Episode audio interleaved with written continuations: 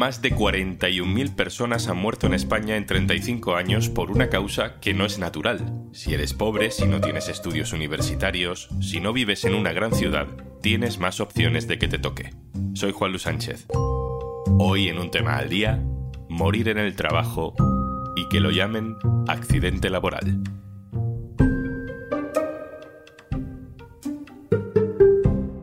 Una cosa antes de empezar. Hola, Juanjo de Podimo, otra vez por aquí.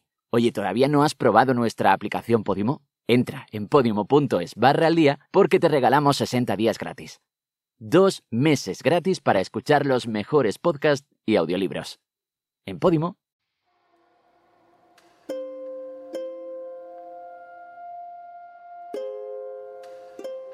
Todos los días muere alguien en su puesto de trabajo. Un accidente laboral, una enfermedad provocada por una tarea insana realizada durante años. En 2022, 826 personas murieron así. Hay un sesgo de clase muy claro en los accidentes laborales. Se concentran en la construcción, en la agricultura, en el transporte. Casi la mitad de las empresas investigadas tras un accidente laboral no cumplían la ley de seguridad en el trabajo. Yo no sé si a eso se le puede llamar entonces accidente. La crisis, los atajos que se toman en crisis, lo empeoraron todo y 2022 ha sido otro año especialmente malo. Mi compañera Laura Olías llama por teléfono a Paco. Paco es el tío de Xavi. Xavi era un chaval de 19 años que murió en un accidente laboral. Hola. Hola Paco, ¿qué tal estás? Hola, ¿qué hay? ¿Cómo estás? Los datos nos dicen que en España, sobre todo, mueren muchos hombres trabajando, por la masculinización que existe en muchas profesiones. Y si miramos por grupo de edad, hay una mayor incidencia de accidentes laborales entre los jóvenes. Ese era el caso de Xavi. Murió el 30 de abril de 2021. Aunque hayan pasado estos casi dos años, es, bastante duro y más un tema que aún no, está cerrado, ¿sabes? Y ahora estamos esperando el que llegue el juicio, pero que lleva, ya va para dos años y no sabemos cuándo va a ser. Y lo más y lo más indignante es que aún sigue. La fábrica no se cerró ni un, ni un día, ¿sabes? Hoy hablamos de muertes en el trabajo a través de dos historias. Conocemos mejor la de Xavi en palabras de su tío. Xavi pues no tenía experiencia en, ese tipo de trabajos y decidió venirse para aquí pues para echar una mano a, su familia. Pues su hermano estaba en paro, su madre enferma, trabajaba cuatro horas y bueno, mm, fue a dar en una empresa que era pues como un vertedero, o sea, no cumplía ningún tipo de normas de seguridad, los sistemas de seguridad desconectados, máquinas de hace, de hace 50 años, lo pusieron en una máquina, en una prensa, sin tener ningún tipo de experiencia, sin tener ningún tipo de formación, que ya había habido quejas sobre esta, esta máquina porque te la tenían puenteada, no tenía los sistemas de seguridad, bueno, ya no quitados, es que no los tenía arrancados, no tenía sistemas de seguridad. Y bueno, pasó lo que pasó, que, que bueno, lo enganchó la máquina y se lo tragó, ¿vale? Y, y bueno, los bomberos tuvieron que desarmar la máquina para sacarlo. Yo hablé con uno de los bomberos que, que fue allí y me dijo que, en toda su carrera no había visto una, una fábrica, una empresa como esa. Tenían todos los cuadros eléctricos arrancados, las máquinas estaban, habían saltado, o sea, los puenteaban los diferenciales, ¿vale? Para que no se apagaran las máquinas, los toros estaban todos destrozados, las ratas por ahí andando. Desde 1988, en los últimos 35 años, han fallecido más de 41.000 personas por causa laboral en España. La mayoría pasan inadvertidos. Y esto hasta que no se, no se acabe, pues no se cierra. ¿sabes? Y entonces es un, es un sin vivir para la familia. ¿Vale? Porque, claro, es una herida que, a ver, no se va a cerrar nunca. Pero, a ver, estamos esperando que termine ya esto porque es que es agotador. Para las familias es agotador el tener estar esperando. Y es una cosa que no, que no acabas, no sales nunca del pozo, ¿sabes? Unos días después de esta conversación con Paco, mi compañera Laura Olías está con Miguel Ángel. Miguel Ángel perdió a su padre el verano pasado y quizá este caso sí que te suene. Fue el barrendero que sufrió un golpe de calor en Madrid en esas terribles semanas de alertas por altas temperaturas. Se llamaba José Antonio.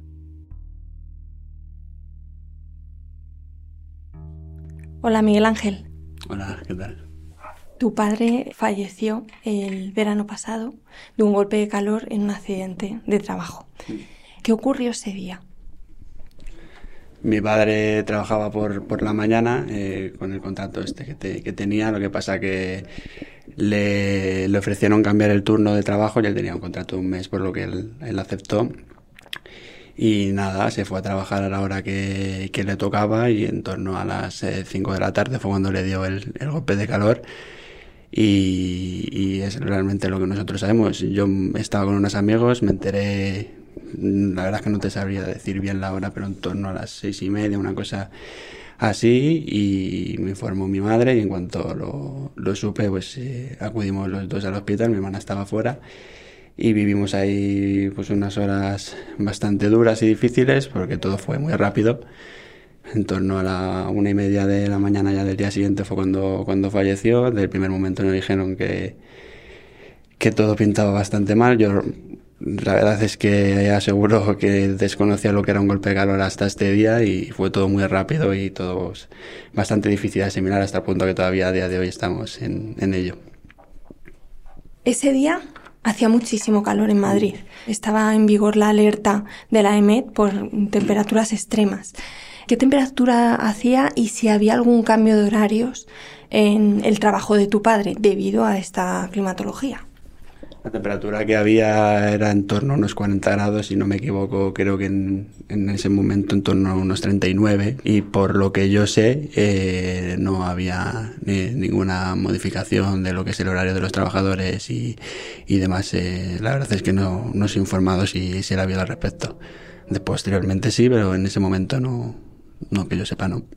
Tampoco había ningún cambio respecto a la vestimenta o ningún protocolo especial ante esas temperaturas extremas. No, nosotros después nos informamos un poco de esto y nos dijeron que se les eh, decía que se tenían que, que, hidratar, que buscar las zonas con más sombra, pero nada más de, de, algo que yo creo que es evidente. Lo mínimo que se puede hacer es, es eso, pero lo que es un, un protocolo específico en principio no no era el primer día que hacía mucho calor. Os había comentado mm, si lo pasaba mal en el trabajo o qué decían los compañeros, cómo lo estaban llevando ante esa situación de temperaturas tan alta.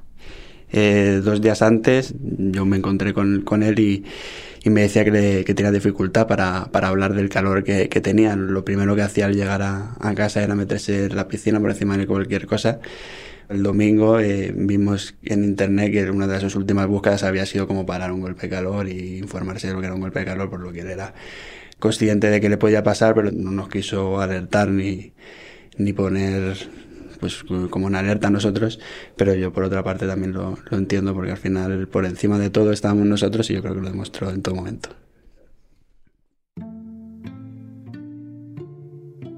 En la radiografía de datos, con gráficos e infografías que han elaborado mis compañeros del diario.es sobre la muerte en el trabajo, hay un mapa en el que algunas provincias están en un color muy oscuro.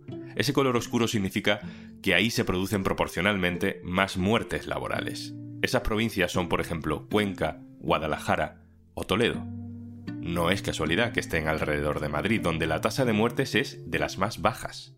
Madrid acumula la riqueza y sus provincias limítrofes cargan con lo demás.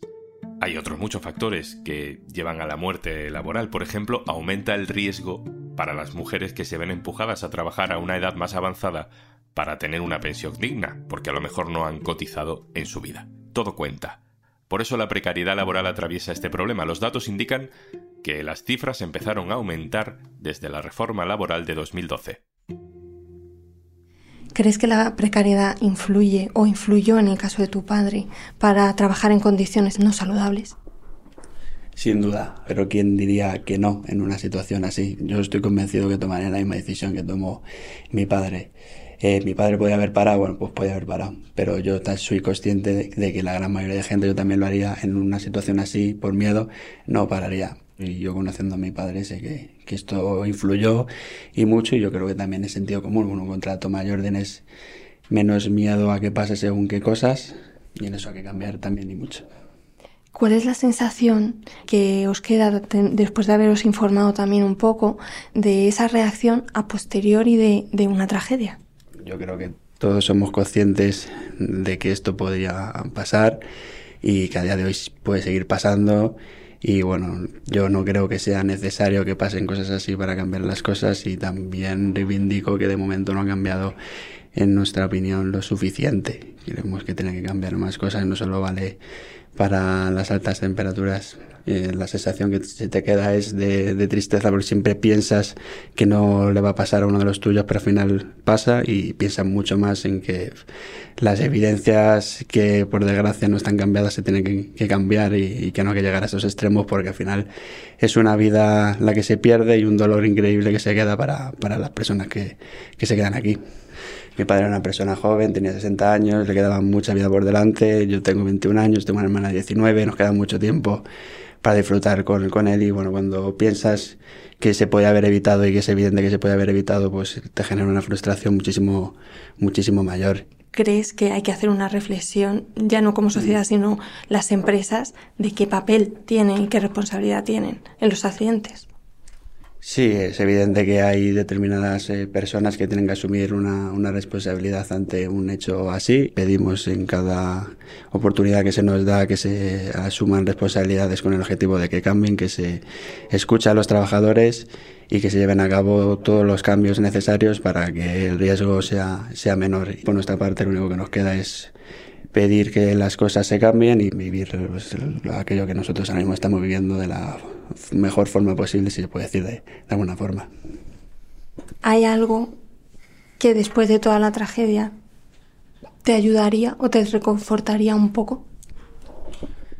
Lo que me confortaría sobre todo a mí y a mi familia es que, que, se sigan cambiando cosas, que se lleven a cabo aquello que demandan los trabajadores, que aquello que demandamos nosotros. Y el tener la seguridad de que quien salga a la calle para realizar este trabajo lo va a poder hacer de una forma positiva sin un riesgo muy grande. Mi padre iba solo. Creo que no solo con el calor, siempre creo que es aconsejable cuando se trabaja en la calle que se vaya eh, acompañado, por si le pasa algo a una persona, que por lo menos haya alguien ahí para, para reaccionar. El traje, vuelvo a insistir, y se, quejaron los, los trabajadores. Eh, durante todo el tiempo después del accidente de mi padre y aparte de la realización de un protocolo en una situación así que asegure que, que en, en, estas circunstancias esté lo más seguro posible que en ese momento pues creo que es evidente que no, que no había. Sería lo más satisfactorio para nosotros y es lo que yo consideraría que, es, que se haga justicia, que nadie más tenga que vivir esto, que ningún trabajador tenga que salir con miedo como salió mi padre. Era una tranquilidad mental importante, sobre todo, pues, porque si, si vuelve a pasar, eh, el daño también sería mucho mayor después de, de, de lo que ocurrió con mi padre. ¿Qué edad cumpliría tu padre este año? 25 de abril. Cumpliría 61. Ahora cada fecha así importante que hay cuesta mucho.